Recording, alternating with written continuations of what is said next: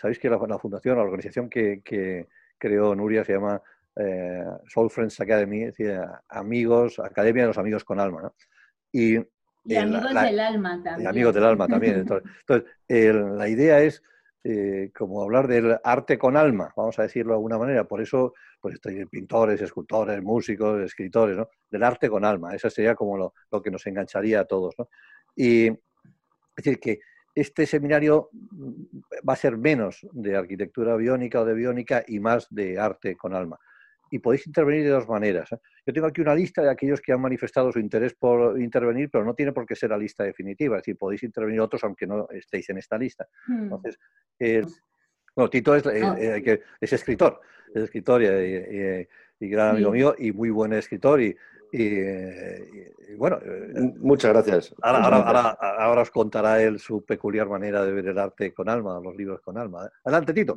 Sí, vale, eh, muchas gracias. Bueno, la verdad es que en, primer lugar, muchísimas gracias a Javier y también a Nuria, que forma parte de, la organización, por invitarme a, participar en, este interesante debate. yo tampoco tengo mucho que aportar en este asunto porque mi, mi, arte, por decirlo así, el de la escritura, pues es un arte solitario. Entonces, eh, eh, cuando hay algo tan solitario, es obvio que tienes el alma, porque nada más cuentas contigo mismo. no tengo colaboradores, no es como un estudio de arquitectura que te rodeas, socializas más tu trabajo, o un escultor que le pasa lo mismo, que lo socializa. A los pintores ya es más parecido a un escritor, es una cosa más íntima. Entonces, creo que todo lo que se diga de que se trata de un arte con alma, pues eh, es que es, evidente. El, escritor pone toda su alma en todo lo que hace. No solamente pone, su, alma, su alma, sino que se pone a sí mismo, porque cualquier escritor en lo que escribe hay algo de él. Mm, parece que hay alguna experiencia suya, hay alguna, y sobre todo reflexiones. Cada vez que un personaje piensa y lo pone en una página, realmente el que está pensando es el autor. Es decir, que el alma del escritor está en cada una de las frases que aparecen en un libro. Forma parte, es imposible en no ponerla. Con lo cual, pues eh, es, muy, muy evidente que, somos personas con alma.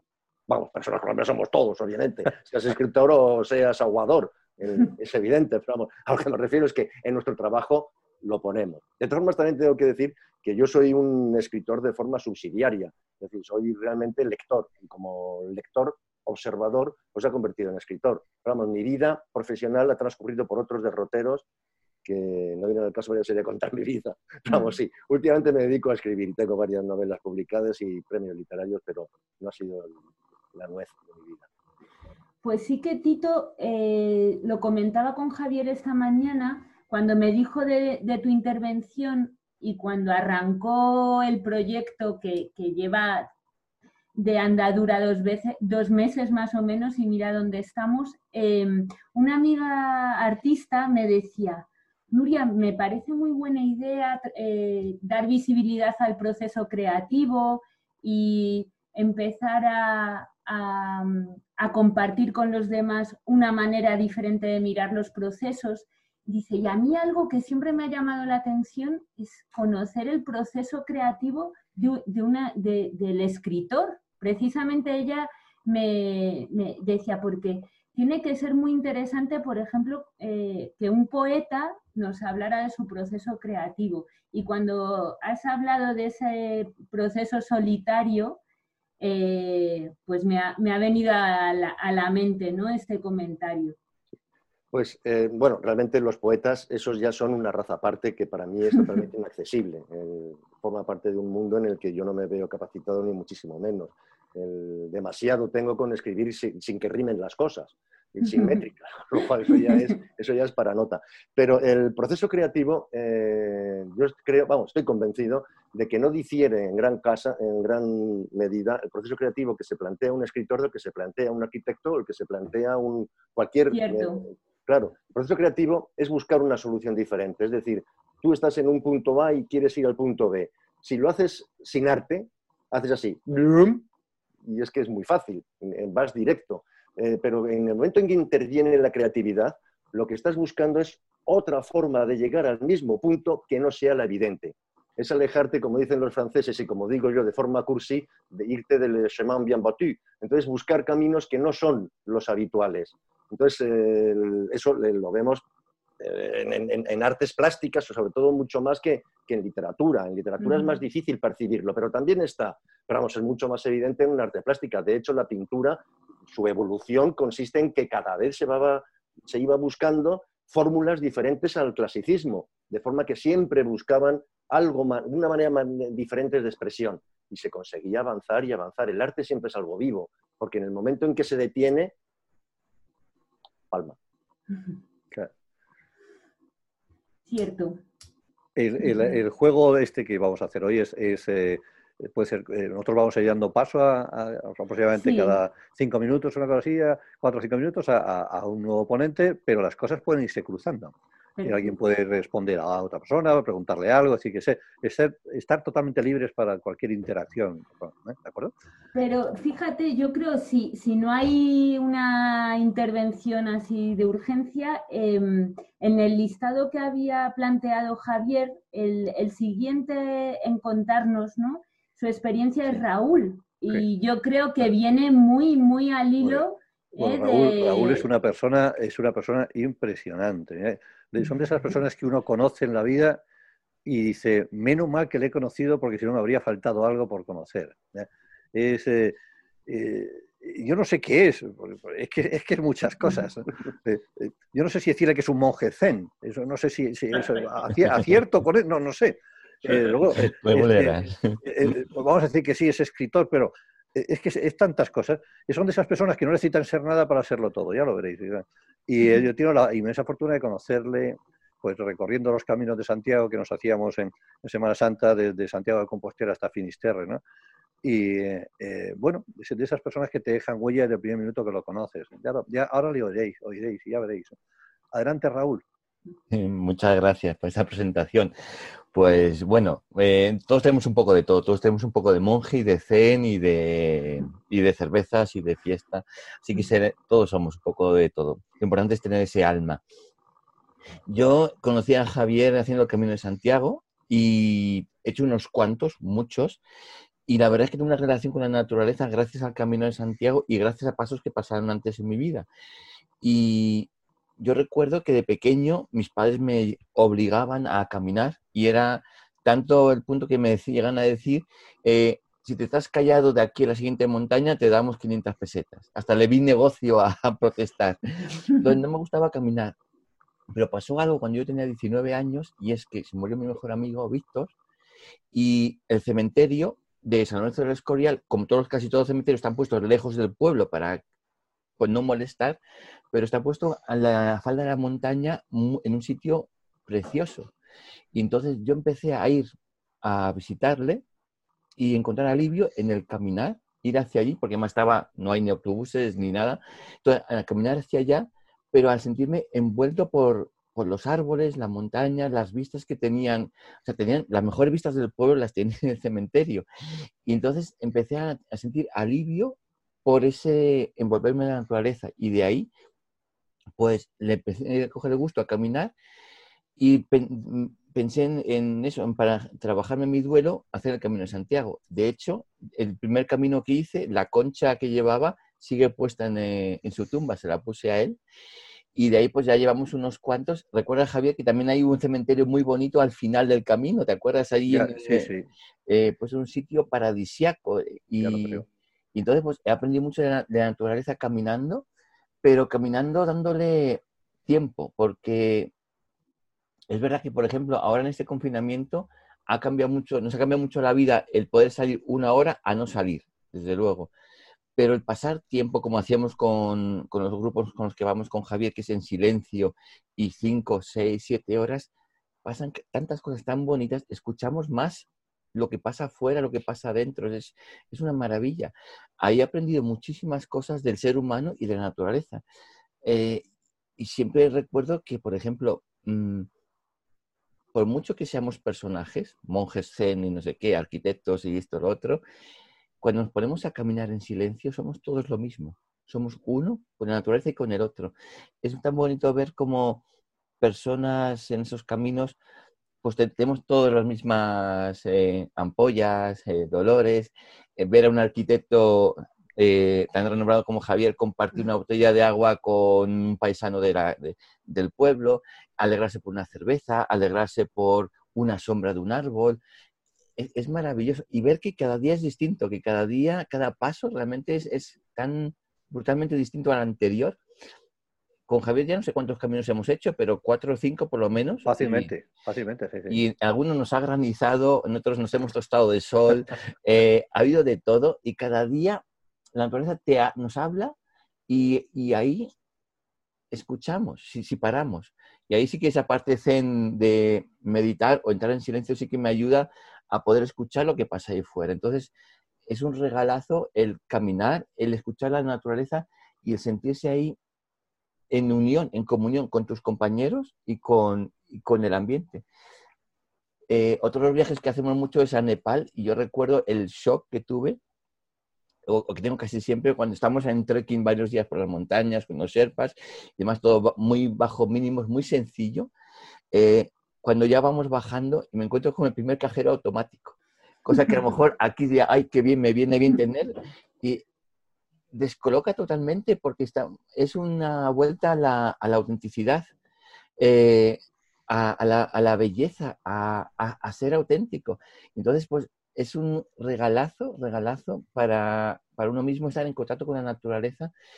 Y lo dicho, yo venía de, estar como quemado por mis padres que me obligaban y cuando dejaron de forzarme y dejaron de pagarme también por estar callado eh, y tener las experiencias de, voy a vivirlo por mí mismo y te dejas como deslumbrar por la, por la naturaleza, por las estrellas, por la luz, por el aire. Es, maravilloso, es por de las cosas más bonitas que podemos hacer. De hecho, trabajo, una de las cosas que hago mucho, eh, también es trabajo duelos eh, como, como, terapeuta. Nada, decir que, por ejemplo, que trabajo el duelo eh, y ahora más que nunca. Y una de las cosas más importantes que en duelo es sostenerlo, pero salir a la calle, moverse, aire fresco, ventilar la casa, es decir, estar en contacto con la naturaleza, ver incluso y aprender que, la naturaleza también es cíclica, es decir, que todo nace y muere, nace y muere, nace y muere. Entonces, ayuda muchísimo a cualquier proceso interno, no solo de duelo, estar en contacto con la naturaleza. muchas gracias, Raúl. Muchas gracias. Hola, ¿qué tal estás? Hola, ¿qué tal? Bueno, el, caso, de Conchi es una cosa extraordinaria porque era alumna, alumna mía de primero, luego ha sido alumna de quinto, quiere ser y siendo alumna de TPG. Es un vicio el que tiene y eso genera... Sí, y puedo decir que es una persona que, eh, que la conocí en primero, el cambio que ha experimentado de primero a quinto es extraordinario. No sé si, si ella es consciente de ese... Y, yo, yo, creo que eh, tiene una manera y una, una, pregunta que me ha escrito y una reflexión muy, muy, muy interesante, interesantísima. Adelante, Conchi, tienes la palabra. Bueno, eh, mi reflexión sí que es un poco en el ámbito de la arquitectura y sobre la biónica que tanto pues, eh, nos ha enseñado Javier en las clases. Eh, pero no sé, yo estos, bueno, estos meses que hemos estado aquí de confinamiento, como que me he dado cuenta que al final, pues eso, todas las personas vivimos como en un ritmo de vida, ¿no? Y entonces en estos meses como que ese ritmo de vida se ha parado. Y no solo en plan, eh, no solo hacia las personas, sino también la naturaleza, las investigaciones, todas las tecnologías, eh, como que se han visto afectadas y de alguna manera o ese ritmo se ha roto o ese ritmo ha cambiado o ha evolucionado algo diferente. Entonces mi pregunta para Javier era que, que cómo ve que ese ritmo haya, o sea, ese cambio de ritmo haya afectado a, a la lógica de las estructuras orgánicas que si piensa que va a evolucionar, va a cambiar, se va a mantener, porque igual que nuestro ritmo de vida eh, va a cambiar, se va a ver afectado desde esta pandemia que hemos vivido, pues si la naturaleza y las tecnologías están tan hibridadas, eh, las estructuras orgánicas también se van a ver afectadas. Entonces, ¿cambiará de alguna manera o no? Pues la, respuesta es evidentísima. yo tengo la suerte de vivir en una parte de Madrid donde hay muchísimo verde, y mucha, muchísima vegetación. Y, la vegetación ha explotado, literalmente. Aquí, al estar todos confinados y, no salir ningún coche a la calle y haber poquísima polución, pues yo no he visto ni los árboles tan verdes, ni los setos tan verdes, ni las flores tan grandes, no lo he visto nunca. Realmente, puedo decir que eh, en unos poquitos meses de no contaminación, la naturaleza ha reaccionado de una manera espectacular. o sea que sí que podemos decir que hay una relación directa entre cómo, se comporta la naturaleza y cómo nos comportamos los humanos. Cuando los humanos nos comportamos como tal, es decir, corrompiendo todo lo que está a nuestro alcance, que es lo normal, pues la naturaleza se encoge. Pero en estos dos meses en los que hemos estado confinados, la naturaleza se ensancha. De tal manera que yo he llegado a pensar, si estuviéramos dos meses confinados, perdón, dos años, no podríamos salir de casa. Todos, la naturaleza nos habría comido. Bueno, eso, es muy interesante. Eh, lo que tú planteas es un trabajo de investigación. ¿eh? Es decir, eh, de qué manera las estructuras biológicas pueden ser afectadas por agentes externos a ellos. Eso yo, desgraciadamente, no tengo, no tengo la, respuesta, pero lo que sí que estoy seguro, y aprovechando que, que hemos hablado con Raúl eh, muchas veces. Eh, eh, todo es uno. Eso como dije ayer, pues yo estoy escribiendo un libro que se llama Bionic a secas y, tiene varios capítulos. Y uno de los capítulos es, que dice todo es uno, empieza así. Y el, la, idea del todo es uno es que pues cuando tú ves en un campo donde hay hierbas, pues ves la, te fijas en las hierbas, pero luego viene un conejo que se come la hierba y luego viene un zorro que se come al conejo y luego viene un lobo gigantesco que se come al zorro y luego el, lobo gigantesco se muere, se pudre y se convierte en hierba, de alguna manera. Es decir, eh, el ciclo es exactamente el mismo, todo, todo es uno. Y esa, esa, sensación de todo es uno no la tenemos los seres humanos porque vivimos eh, demasiado centrados en nuestra propia existencia, no somos demasiado conscientes de lo que pasa a nuestro alrededor. Vivimos como si fuéramos en instantes de tiempo muertos no, no en instantes de tiempo conectados, sino que pasa un tiempo, sucede una cosa, sucede otra, sucede otra. Y una vez que hemos pasado en el tiempo, nos hemos olvidado del de atrás y, rara vez pensamos en el de adelante. Entonces, la naturaleza no tiene ese problema, porque como al fin y al cabo eh, vive mientras la dejen vivir y su, único objetivo es vivir, no, la naturaleza no tiene que ser ni arquitecto, ni médico, ni científico, simplemente es naturaleza, pues esa filosofía de todo es uno lo lleva a rajatabla. El único problema es que los seres humanos no nos creemos uno con la naturaleza, nos creemos como superiores a ella, como si la pudiéramos dominar. Es un error muy grande. Pues somos una especie más como otra. ¿no? Entonces, el, eh, quizás parte de lo que intenta el curso de biónica o la disciplina científica biónica es aprender a estar equilibrados con, las, con lo natural, pero no, no, para una especie como si fuera Hare Krishna o, rodeado de, plantas y flores, no, no, aprender realmente cómo puede uno internamente sentirse Em, eh, sentirse uno con el hábitat natural que lo rodea. No sé si Raúl puedes eh, complementar algo esto que yo he dicho. Es que somos uno, es que todo lo que hago afecta a todo y, y tenemos una conciencia de separación que es lo que nos separa justo de la naturaleza y del otro. Y ya hemos visto con esto de que nos está pasando que lo que pasa en Wuhan que es a, tomar por saco de nosotros, nos afecta. Y esto se ve claramente ahora en esto, pero es que nos afecta hasta si alguien está triste al otro lado del planeta. Entonces, e, es importante una concienciación de que de ver lo que nos une más que lo que nos separa. Entonces es cuidar el medio ambiente, cuidarnos a nosotros y cuidar de nuestros hermanos, entre comillas. E, insisto en las experiencias con el camino, cuando vamos en grupo, eh, pasan dos cosas. Por ejemplo, las cosas arriba, que son más difíciles, juntos son más llevaderas. Hasta incluso personas de, que van sueltas, de, que no son nuestros grupos, se juntan en el grupo porque entre todos subimos la misma cuesta. Es el mismo reto, el mismo, los mismos kilómetros, la misma inclinación, pero juntos es más fácil. Y luego cuando llegamos a la meta, si, nos falta alguno de, los nuestros, no lo disfrutamos. Eh, quiere decir que tenemos que llegar todos. Entonces, cuidándonos unos a otros, llegamos todos, pasito a pasito, pasito a pasito. Y es verdad que nos olvidamos de lo que pasó ayer o lo que pasa más adelante, lo que pasa fuera de nosotros, pero es que todo, todo influye. Desde si voy a Decathlon a comprar una camiseta y me la llevo después y me hace rozaduras, todo pasito con, eh, influye en el siguiente. Entonces es importante poner conciencia y estar en contacto con uno mismo y con lo demás. Muchas gracias, Raúl. Yo incluso eh, diría, y por ejemplo Luis nos puede contar un poco en el proceso, o Marta, en el proceso escultórico. Yo lo que he visto muchas veces eh, y he vivido desde dentro el proceso escultórico, aunque yo no ejecutara directamente las obras, eh, un encaje, eh, si la nariz no está bien, afecta al dedo. O sea, háblanos un poco, Luis, sobre, sobre cómo todo es uno también en los procesos más plásticos. Bueno, yo estoy encantado de estar aquí. No pude asistir a la sesión anterior, aunque conozcáis un poco, soy docente, fundidor, escultor. Como buen discípulo de Venancio, que creo que muchos ya conocéis, pues muchas de las cosas que estáis comentando es que parece que nos vienen también un poco de, él.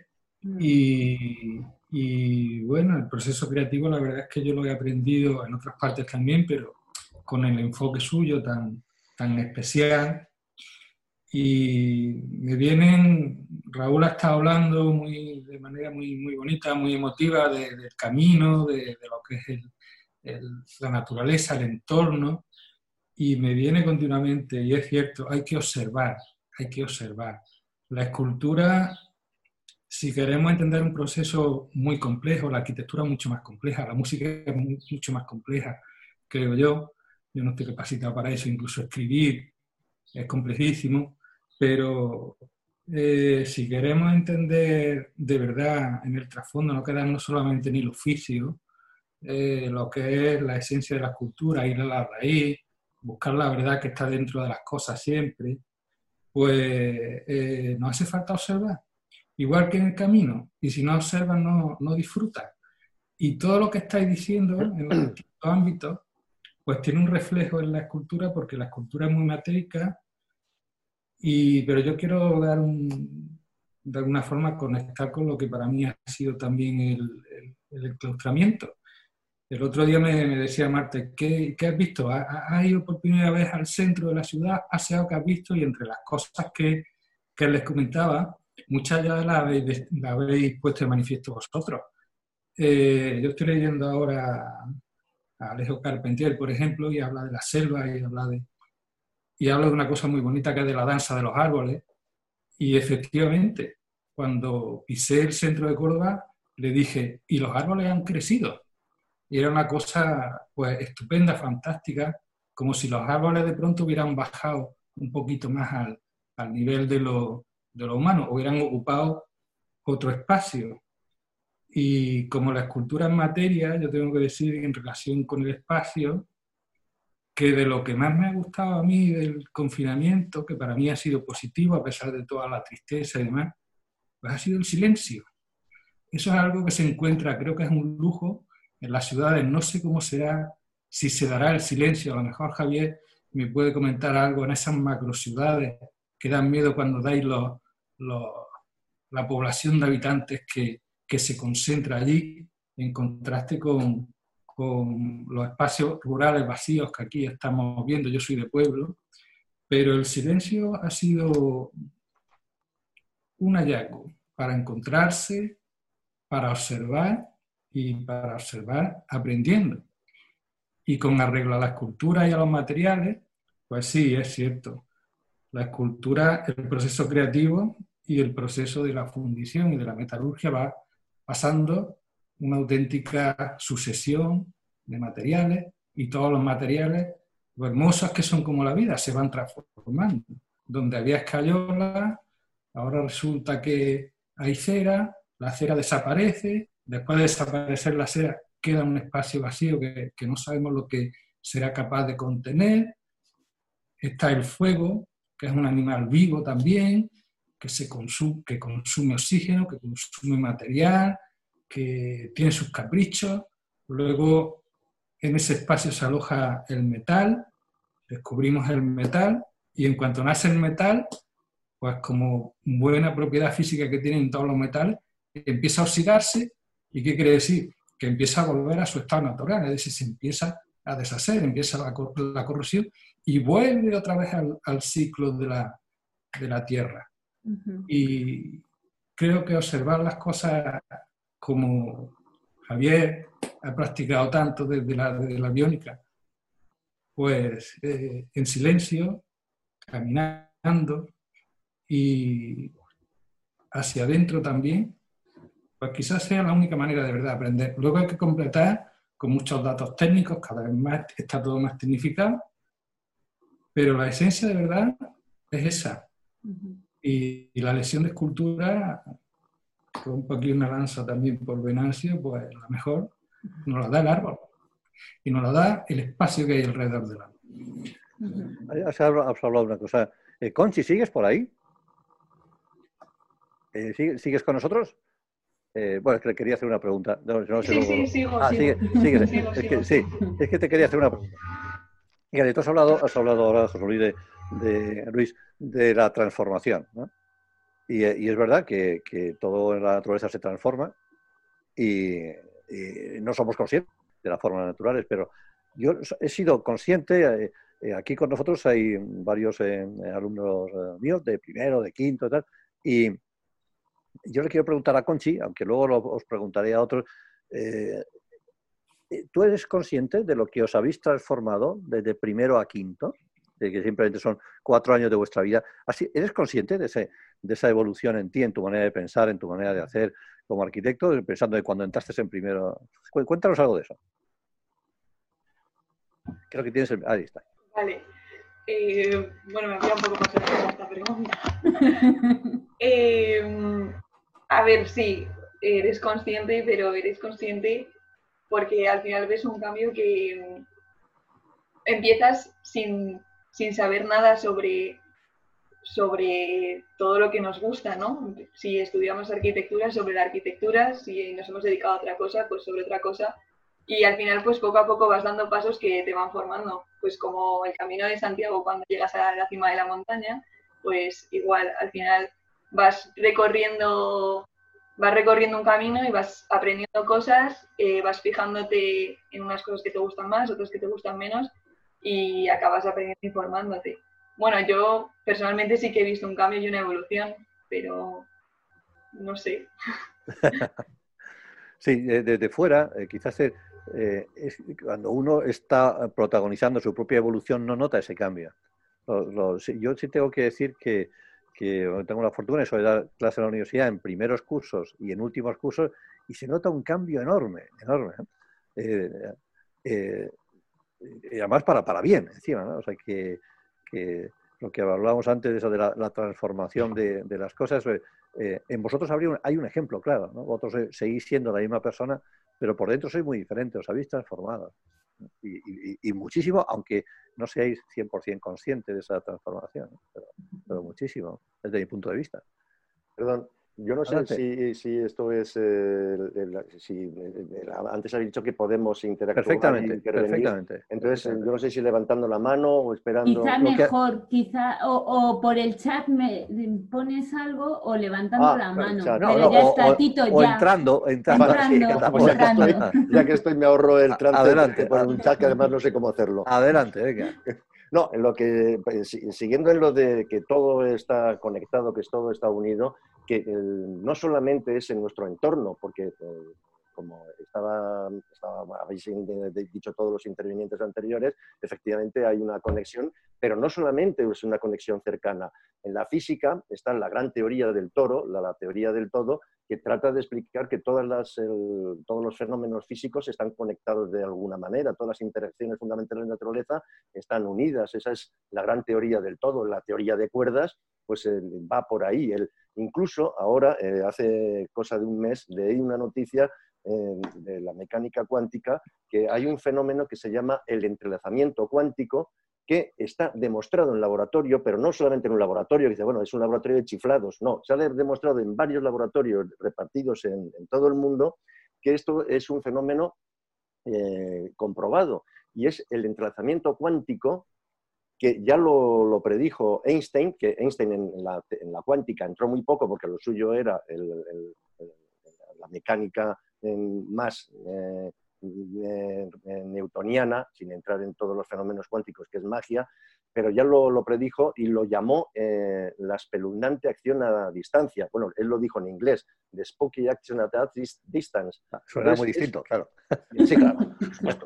Entonces, es que dos partículas que están a, una distancia impresionante que pueden estar incluso en, no solamente en distintos eh, sistemas solares, sino dentro de la misma galaxia o incluso en galaxias distintas, pueden compartir su mismo estado fundamental. Es decir, hay una especie de comunicación entre estas dos partículas eh, atómicas. Y esto es una cosa que está comprobada. Pero lo más increíble del caso es que eh, esa comunicación que hay entre esas dos partículas se produce instantáneamente si se produce instantáneamente significa que la velocidad de la luz está superada, que no es un límite. Es decir, esa comunicación que existen, esa relación que existen, esa la velocidad de la luz, es, en una velocidad superior a la de la luz, es, instantáneo. Entonces, esa comunicación que todos estamos unidos, no, no, pensemos que solamente es en Gaia, en la Tierra, sino que es más allá, en el cosmos, todo está unido por las cuerdas, por las vibraciones, por las membranas, las branas y por toda la teoría de, cuerdas, que además eh, no solamente estamos en tres dimensiones, en fin, eso es meterse en unos terrenos, pero lo que quería decir simplemente como un apunte, que está todo unido, pero no solamente en nuestro planeta, sino incluso en nuestro universo está todo unido, todo conectado. Gracias. Muchas gracias, Tito.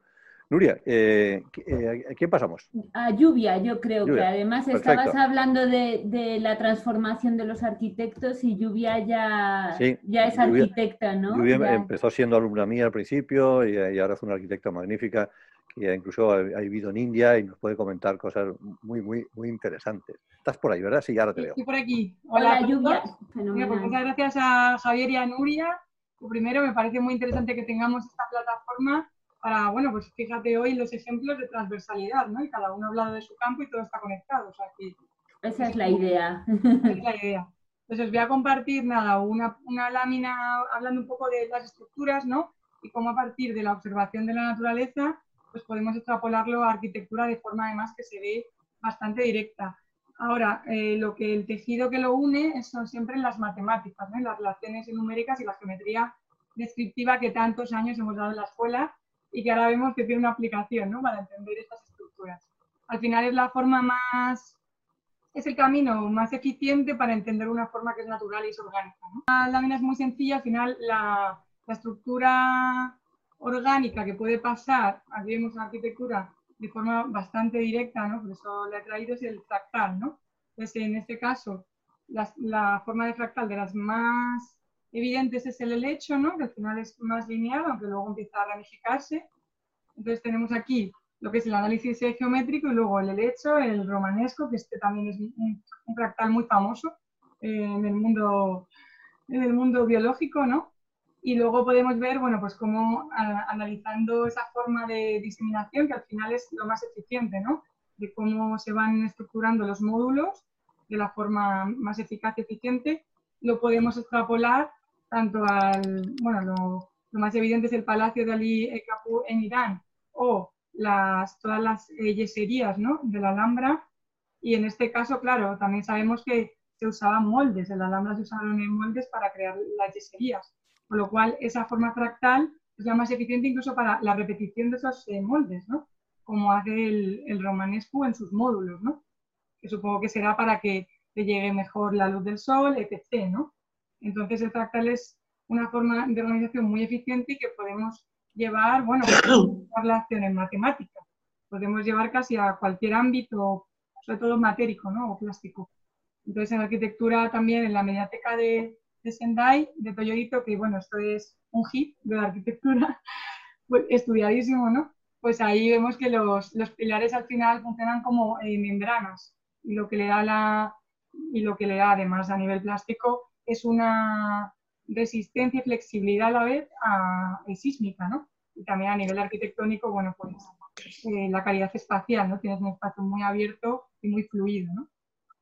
Entonces, bueno, es un poco la, extrapolación de, de, uno a otro, ¿no? Y cómo podemos fijarnos en la naturaleza con un primer esquema, como decía Javier, que lo aprendí con él, no es copiar exactamente ¿no? la forma de, del helecho o del romanesco, ¿no? Es, llegar a la, a la relación geométrica, ¿no? Y entonces al final lo puedes extrapolar y saldrá algo similar o nada similar a nivel visual. Eso al final es, lo de menos, ¿no? Lo demás es ver las ventajas que te aporta sí, sin lugar a dudas está... Veo que aprendiste bien.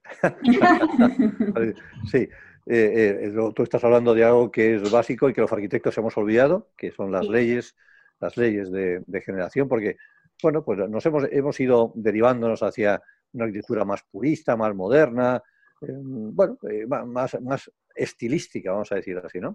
Nos hemos creído en muchos casos superiores a, a, las leyes de la naturaleza. Y es cierto que tienes que irte hacia atrás, a ciertas culturas antiguas, para ver que realmente eh, la, arquitectura es ley, siempre lo ha sido, y que lo único que pasa es que nosotros no le prestamos tanta atención. ¿no? Eh, Javier sabe un poco la historia, soy muy rápida. Bueno, me surgió la oportunidad de irme como arquitecto con una ONG de cooperación a, a India. Eh, me fui desde aquí sola para arrancar desde cero todo el proyecto. Y bueno, es, una, es un estado de India muy singular, Mizoram. Eh, está, bueno, hay que cruzar Bangladesh para llegar a él. Entonces es un estado que está a 10 kilómetros de Birmania.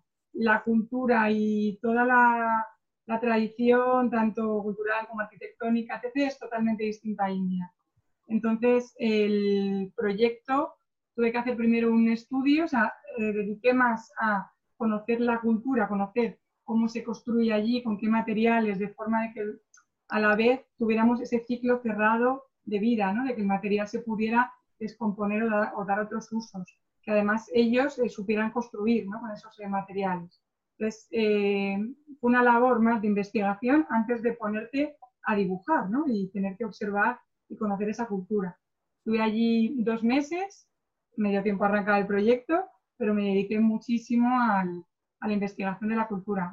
estas son unas viviendas recreadas por una ONG de allí, que también conocí, y bueno, pues es la, son las viviendas en MISO, que al final son con fibras vegetales, y que vemos aquí en la siguiente diapositiva, pues que ellos construyen sobre la ladera, ellos construyen sobre el aire, básicamente, en estructuras que a nivel de sismo, bueno, pues tienen problemas, ¿no? Y que tenemos que también ahora aportar ese granito de, arena, ¿no? En el proyecto. Y luego también pude visitar eh, fábricas eh, artesanales del, ladrillo. Están hechos allí y que, bueno, ellos los clasifican como que este es clase 1, es muy singular, pero bueno, aquí no, no podríamos ni construir con ellos, pero al final hay que hacer lo mejor posible con los materiales de allí, ¿no? Y luego también tuve la oportunidad de visitar un área que es arqueológica, que, es patrimonio eh, nacional y está metida en la selva y es el origen de esta cultura. Esta cultura viene de Tíbet y de Birmania. Y bueno, pues tiene 600 años este yacimiento de 207 menires. Pues a partir de ahí empezamos a generar el proyecto, pero no antes. Primero que hacer un estudio eh, muy significativo ¿no? de todos los inputs. Y bueno, pues... Muy bonito, qué, qué, bonitas mm. imágenes, sí, preciosas. Eh, eh, María, yo había, sigues ahí, ¿verdad, María? Sí. Es que María Mayo es compañera mía de la escuela, es, es profesora del departamento y ella tiene, corrígeme si, si, me equivoco, ¿tu tesis iba sobre los radiolarios? Sí.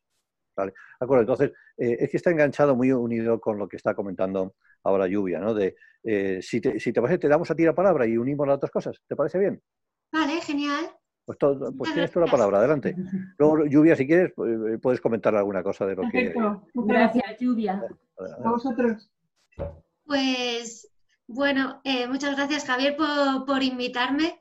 La verdad es que en este confinamiento están surgiendo estas cosas de conectarte realmente con gente en vez de a la masa, ¿no? Como específicamente cosas que te enriquecen, ¿no? Como que somos más selectivos. Yo por lo menos tengo una hija pequeña, me está costando mucho conciliar y trabajar online, la docencia, todo, pero estoy cuidándome mucho internamente también. Por eso me gusta esto que habéis hablado del arte con alma. Estoy haciendo un trabajo personal este, este año de introspección y a ver qué cosas forman parte de mi esencia y qué no. Esta, esta cuestión me, gusta. Eh, yo estudio arquitectura empecé la tesis y a la vez me matriculé en una escuela de artes y oficios a estudiar escultura. Una cosa un poco rara, en vez de irme a hacer un máster muy digital, y entonces soy más manual y me cuesta mucho etiquetarme en, en qué soy. Y bueno, estudié los radiolarios, ¿no? que, más, yo estudié mm, más que la fractalidad, la, precisamente la irregularidad y esta componente casi como espumosa que tienen los esqueletos porque porque son como que surgen alrededor de las vacuolas del protoplasma. Bueno, en fin, al final yo establecí muchas relaciones de tejidos para, cortes de tejidos parenquimáticos, por así. Ahí hay algunos radiolarios, digamos que las espinas principales estarían determinadas genéticamente, pero toda, todo el resto del cascarón, porque tenemos que tener en cuenta que el radiolario es una única célula. ¿Cómo una única célula tiene estos esqueletos tan increíbles? Si ponéis radiolario en Google vais a alucinar. y bueno, pues he seguido haciendo cosas de la naturaleza que me apasionan, estructuras así haciendo desde joyería, escultura, instalaciones de arquitectura. No hago edificios tan grandes como Javier, me quedo en las cosas más pequeñitas e intentando experimentar con materiales. Mm, ahora estaba como con lo blando, látex y justo el año pasado tuve la oportunidad de hacer una, oportunidad de hacer una instalación grande con materiales vivos y estuve todo el año cultivando más los meses de verano, cultivando micelio y kombucha. Fue una aventura increíble porque también en mi tesis pues trabajaba con, con tubo de PVC y me dijo uno del tribunal biólogo, eh, amiga, no puedes estar hablando de naturaleza y usar PVC, ¿no? Y entonces yo, pero es que no tengo otra... O sea, es como, a veces uno piensa que los, los medios que tiene no son suficientes o lo que tiene acceso, pero bueno, luego lo entendí de años después y empecé a trabajar también con caña, he trabajado mucho doblando, que se dobla muy parecido al PVC, con calor, bueno, y con humedad. Y bueno, estoy ahí intentando ajustarme la, la, escala de trabajo a los recursos que tenga, pero siempre con esa vocación sobre las formas de la naturaleza que me apasiona aprender todos los días. Ahora estoy, he pasado este confinamiento en la sierra y, y es increíble. Aquí sales al río y en cada, cada centímetro cuadrado te puedes estar mirando cinco horas y, a mí me gusta, mm, no sé, es, increíble.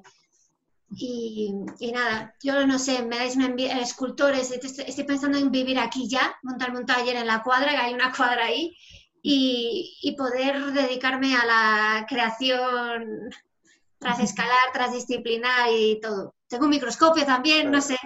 Me gustaría ser de todas las disciplinas y poder hacer cosas mezcladas. Al final, al final es lo que, sí, ese pensamiento holístico, transversal, eh, todo se basa en el conocimiento. Cuanto más cosas conoces, pues más fácil lo ves todo, pero el conocimiento es que es básico. Bueno, eh, Yolanda es, una alumna mía de este, de este pasado año, una alumna extraordinaria, extraordinaria, porque yo creo que han sido varios, varios alumnos los que han, primero y segundo, pero Yolanda tenía una peculiarísima manera de ver la naturaleza y de dibujarla, igual que Shinji Lee, que también está con nosotros aquí, ¿verdad? Sí. Eh, vale, pues adelante, os, dejo, os dejo la palabra porque me gustaría saber, eh, eh, vosotros que cuando veníais del colegio y entrasteis en la, en la, en la universidad, si esperabais esto, que esta docencia que habéis recibido y qué, y qué ha supuesto para vosotros este aprendizaje de, los primeros pasos, ¿no? de dibujar las, las formas orgánicas o copiarlas, como decía Singili. ahí, eh, me gustaría conocer un poco vuestra, vuestra manera de, pensar sobre qué, ha supuesto para vosotros. Adelante. Empieza Yolanda, si quieres. Yo la verdad es que no me esperaba para nada eh, la carrera en general, no tenía muy claro qué esperarme y lo que encontré igualmente, o sea, me sorprendió para bien. Em, yo dudé mucho si meterme en esta carrera eh, y luego la parte, sobre todo en primero, que tenemos muchas asignaturas gráficas, me sorprendió gratamente todo lo artístico que tenía. Eh, y mm, se me lo esperaba mucho más cuadriculado y muchísimo más técnico. Entonces eso fue una de las partes que más me gustaron. Em, y sobre todo también que era una carrera muy completa y que más que solo darte datos y pues esos conocimientos técnicos, como decía antes, eh, también te enseña a mirar y a ver de otra manera y como vas cambiando un poquito la mentalidad. Que yo creo que también una de las cosas más difíciles de primero es como ese cambio de mentalidad que, por ejemplo, eh, usted nos decía a veces eh, cuando nos da los enunciados de los ejercicios, es que em, era como que yo os digo una palabra, pero claro, vosotros mm, no sabéis muy bien lo que significa o aunque busquéis la definición, no es el mismo conocimiento. Y eso es una cuestión, yo creo que de experiencia, pero también de cambio de mentalidad que yo creo que es lo que más cuesta en primero, que te piden una cosa y sabes lo que es, pero al mismo tiempo no llegas del todo. Eh, y en cuanto a los dibujos de la naturaleza, yo los disfruté mucho, sobre todo el hecho de poder hacer uno cada día, de poder ir pensando, pues, como que, podía de un día a otro, que podía cambiar o que podía mejorar, cómo lo quería enfocar, eh, más o menos. Gracias, gracias Yolanda. Eh, eh yo Oh, bueno, para mí que al principio no es un curso muy fácil porque nunca empezando cómo relaciona una arquitectura con la naturaleza. Entonces, cuando comenzamos a dibujar de la naturaleza, al principio solo copia la apariencia tal cual. Y recuerdo que el primer ejercicio que hacemos cuando analiza la geometría de un escarabajo y desde entonces comienza a intentar ver las cosas, uh, cambia a otra forma y ver la estructura más profundiza. Creo que algo como así. Pero para mí que es a pensar una, una cosa en forma abstracta es muy difícil para mí porque he acostumbrado cuando ver una cosa concreta. Así que la naturaleza como que cambia mucho de mi forma de pensar y de ver las cosas. Tienes razón que... Sí, explica bien.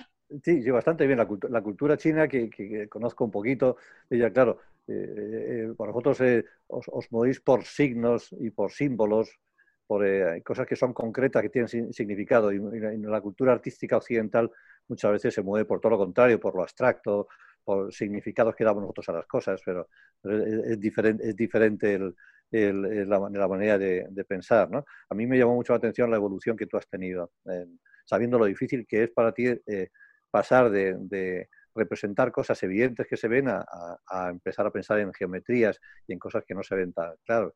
Oye, eh, eh, hay, una, hay, una, conexión eh, muy interesante en todo esto que estamos hablando de las estructuras, porque tú trabajas fundamentalmente imprimiendo en 3D estructuras, estructuras que tienen mucho que ver con, formas orgánicas.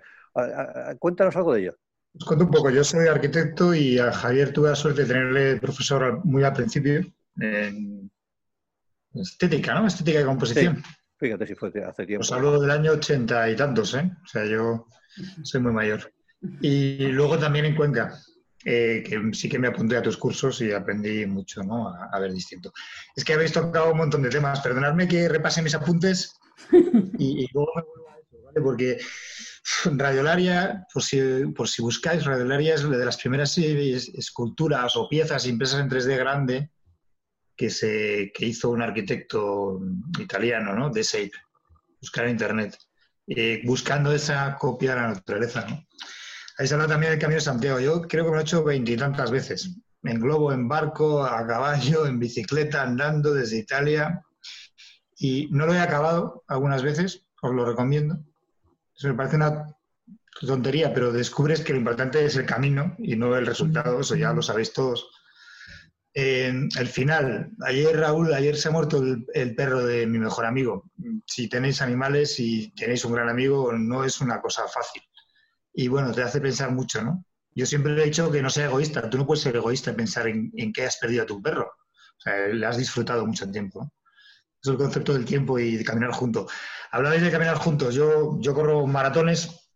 Si tú te juntas con una persona, eh, acabas andando al mismo paso. Subiendo la montaña, bajándola, lo que sea. ¿Vale? Hasta que decides, oye, mm, no sé, ahora, voy a tirar por aquí, ¿no? Pero vas incluso al mismo ritmo, tus, que tus patas sean distintas. Es muy curioso. Tenemos ahí una naturaleza. Eh, bueno, no sé, es que habéis hablado de, todas las cosas que me tienen en, común. A Javier ayer le mandé, está en mi mesa, ¿no? Mira, ahora mismo estamos probando, no sé si lo bien. Estamos haciendo ahora mismo en un proyecto de investigación grande. ¿Se ve bien? ¿Sí? Así mejor, así. A ver. se, va, viendo. Sí. Se va viendo. Tiene una doble escala. ahí, ahí, ahí. Sí. Eh, pequeñito y grande. ¿Lo ves, no? Se observa así, ¿no? Bueno, al final, con todo el resto de los escultores, yo creo que los arquitectos estamos ahí en un límite, porque jugamos con, con el, mundo, pero, pero mucho más. El trabajo en equipo, sí, pero bueno, al final sí la haber una voz cantante. Y yo creo que el, de he aprendido eso, ¿no? A mirar, a basarme mucho en la naturaleza. Yo ahora nuestros diseños lo estamos haciendo con diseño generativo, a lo mejor os suenan, soy un experto en BIM, o sea, vengo un poco de la parte tecnológica. Lo siento, pido perdón por ello yo siempre pienso que se puede usar muy bien. Para mí son herramientas, ¿no? Mi, para luego sí que una vuelta con, el portátil, ¿no? Aquí tengo ahora 16 o 17 impresoras 3D, una con barro que estamos probando, estamos probando con materiales orgánicos ahora mismo para fabricar edificios. Yo creo que eh, nos hemos dado cuenta mucho en, este, en estos tres meses, ¿no? Nos hemos separado mucho de la naturaleza, incluso de nuestras casas, ¿no? Son espacios muy raros. No, no digo que tengamos que volver a cabañas de barro, pero en cuanto uno, yo tengo la suerte de estar descalzo encima de una madera, eso es un placer. no es andar por, el césped, pero se parece mucho, ¿no?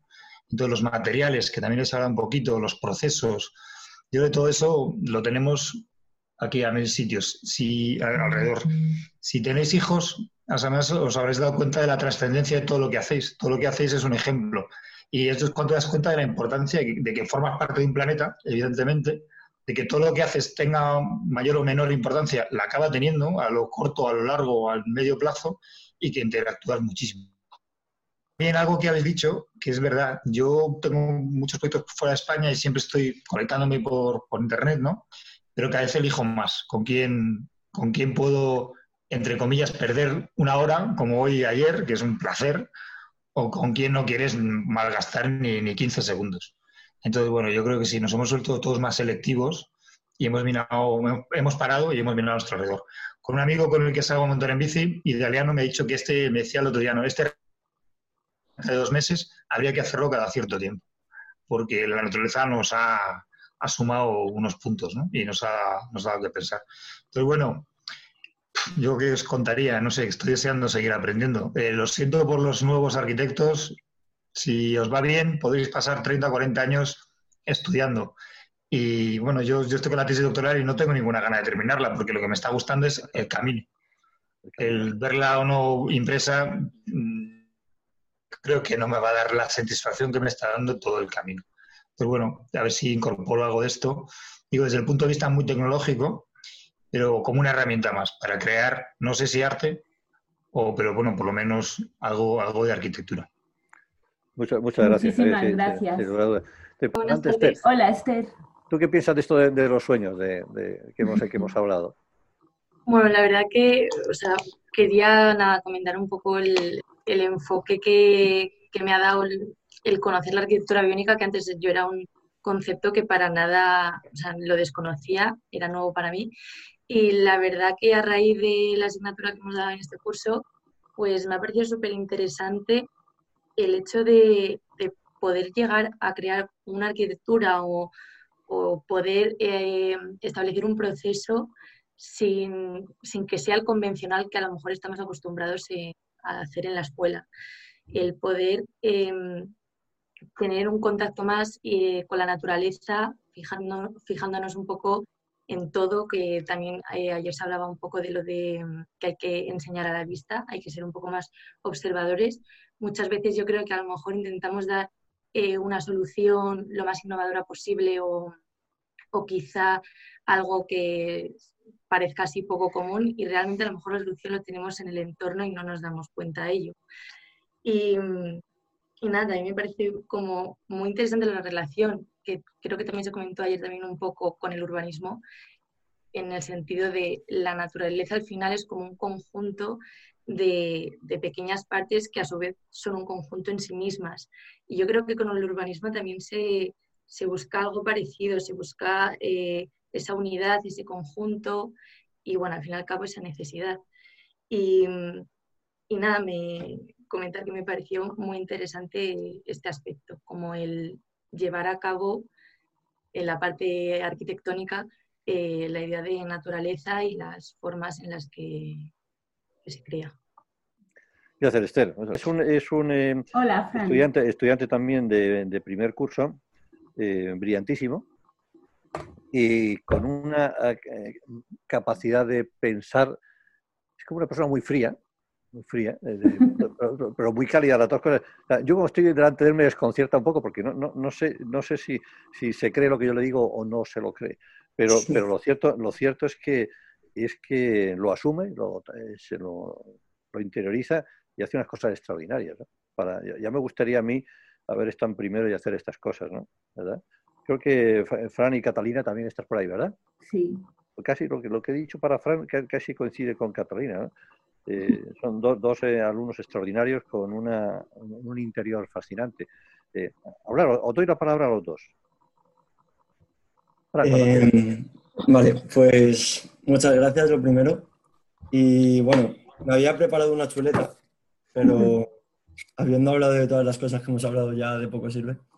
Entonces, bueno, pues primero decir que mm, sobre lo que hemos hablado de las transformaciones, los cambios y todo eso de la evolución y tal, em, yo, el haber pasado de bachiller a primero de carrera, eh, bueno, igual que Yolanda, no me esperaba para nada que fuese así el primer curso. Me esperaba también una cosa mucho más técnica, mucho más eh, cerrada.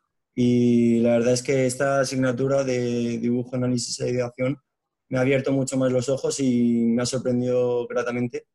Y es eso, me ha abierto los ojos y eh, la manera de ver el mundo, de fijarme en la naturaleza, de ver las cosas y los edificios y todo, es como que me ha cambiado mucho.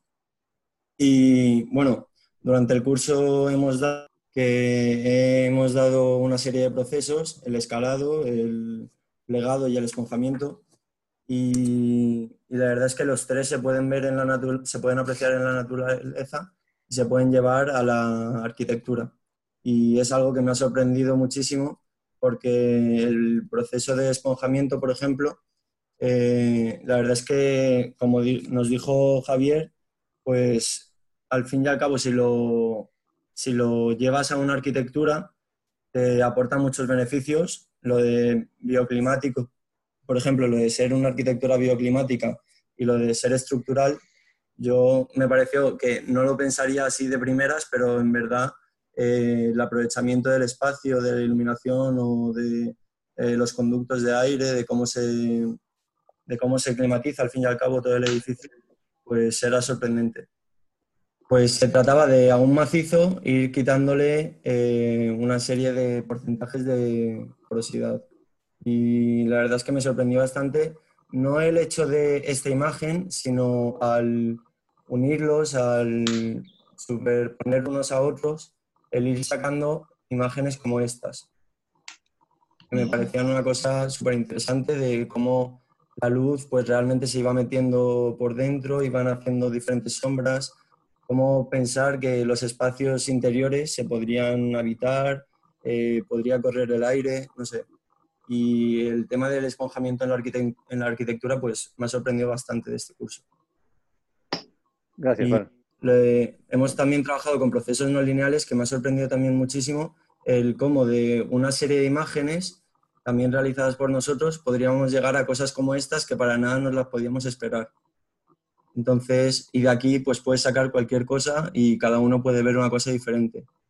Y no sé, ese tema también pues me ha impresionado bastante y me ha gustado mucho. Muchas gracias. Eh, Catalina, ¿estás por ahí?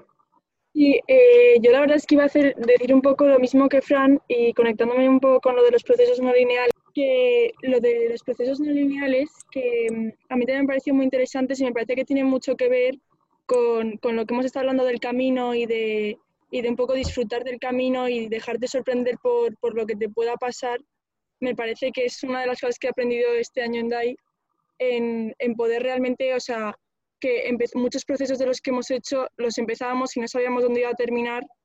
Entonces es como que vas descubriendo cosas y al final te van interesando más cosas, te metes por un lado y de repente como que sale algo como muy interesante o para mí era muy interesante porque nunca había hecho algo así y, y te sorprende y es como, a mí me pareció muy interesante la idea de pues tomarte también el proceso como un camino y que cada, cada paso es pues un, una idea en sí que luego puedes desarrollar y te puedes ir por mil caminos y fijarte en muchas cosas. No sé.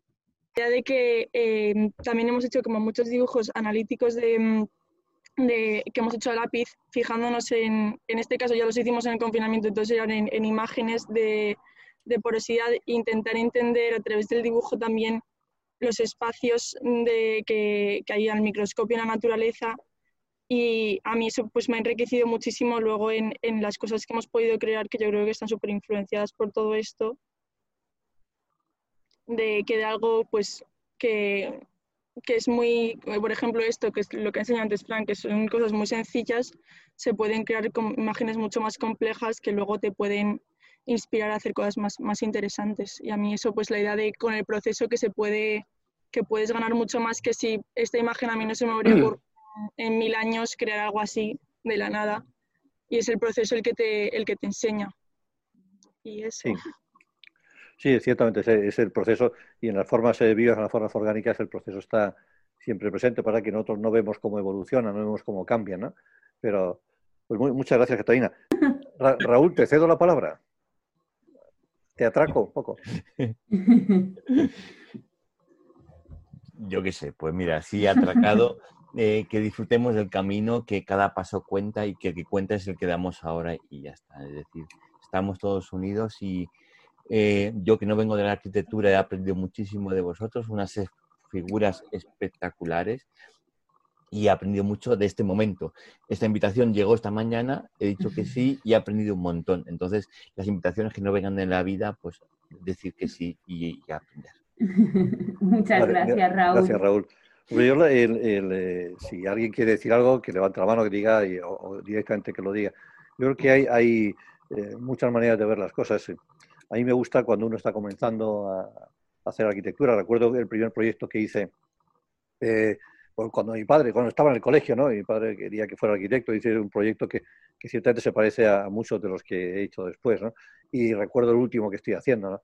Y, y, la, verdad es que tampoco no hay tanta diferencia entre el primero que hice y, y el último, pero hay algo que yo creo que en la vida de un arquitecto es una pieza importante y es la pasión con la que se hacen las cosas. ¿no? Si tú realmente y esto vale para un arquitecto, para un escultor, para un pintor, para el que sea. ¿no? Si, si, hagas lo que hagas, tú lo haces con pasión, eh, eh, tarde o temprano llegas lejos. Eso. tienes que implicarte en lo que haces, no puedes quedarte al margen de lo que estás haciendo o simplemente ser eh, un contemplador de tu propia historia, no tienes, tienes que implicarte. Eso significa que a veces te equivocas, o tomas caminos que no son los adecuados, pero, pero siempre, siempre con pasión y siempre implicándote. Yo, al menos en, lo que a mí me respecta y en lo que a esta filosofía que nos une por llamarla biónica, que seguramente, eh, porque no se nos ocurre otra palabra ahora mismo que, pueda significar, porque la biónica pues, comenzó en los años 60 y era algo más industrial que, filosófico. Yo creo que lo que podemos decir es que tengamos la dirección que tengamos en nuestra vida, donde nos lleve el, el proceso vital nuestro, donde esté nuestro futuro, la naturaleza siempre está ahí. ¿Eh? siempre está no, no podemos eh, eh, salir fuera de la naturaleza, siempre nos rodea. Vayamos donde vayamos, ahí, hay siempre un trozo de naturaleza. Y que imposible vivir al margen de ella. Entonces, al estar siempre ahí, pues le podemos hacer preguntas, ¿no? Y, esas preguntas, pues a veces a lo mejor no nos dan la respuesta adecuada o no sabemos qué es lo que nos está respondiendo, pero a, pesar de que no encontremos esa pregunta, la naturaleza sigue estando ahí y, nos permite volvernos a hacer las preguntas. Y llega un momento en que habremos aprendido a hacer la pregunta adecuada y entonces obtendremos la respuesta adecuada. Y eso es lo que mejor que se puede aprender, ¿no? al menos desde mi punto de vista. Siempre la naturaleza está a nuestro lado. Lo único que va a cambiar con el paso del tiempo es la capacidad que tenemos nosotros de mirarla. yo seguramente hace 40 años miraba las formas vivas de una manera muy diferente a como las miro ahora, pero, pero simplemente porque ha pasado el tiempo y ahora eh, creo que las puedo mirar de otra manera, o creo que puedo aprender de, esa manera de mirar. Es, en la base de luego está la mirada, pero la naturaleza está ahí. Cambia con el paso del tiempo nuestra manera de acercarse. Un científico se puede acercar de una manera muy distinta que un escultor o un arquitecto, pero el nexo común de todo esto es la naturaleza, siempre está ahí y siempre volveremos a ella. Y Leonardo da Vinci miraba la naturaleza y Gaudí miraba la naturaleza y todos nosotros la miramos de una manera o de otra, con un uso o con otro, pero siempre está ahí.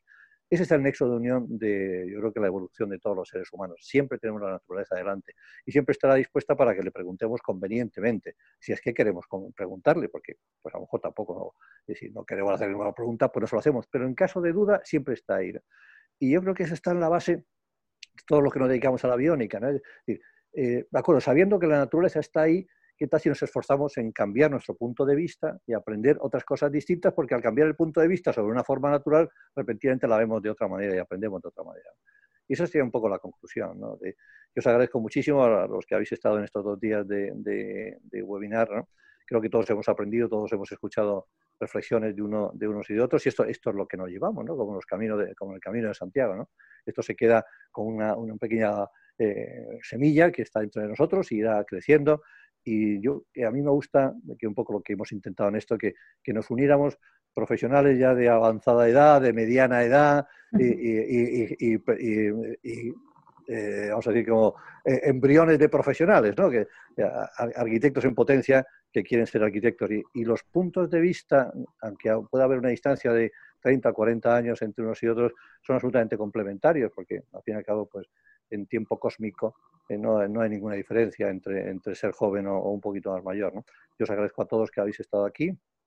Eh, sois vosotros los que habéis formado esto y esto nos dará muchas pistas para poder seguir dando forma a este proyecto común que, que Nuria comenzó, de si podemos hacer algo que sea interesante, un, curso online sobre principios de arquitectura biónica. Pues muchas gracias a todos.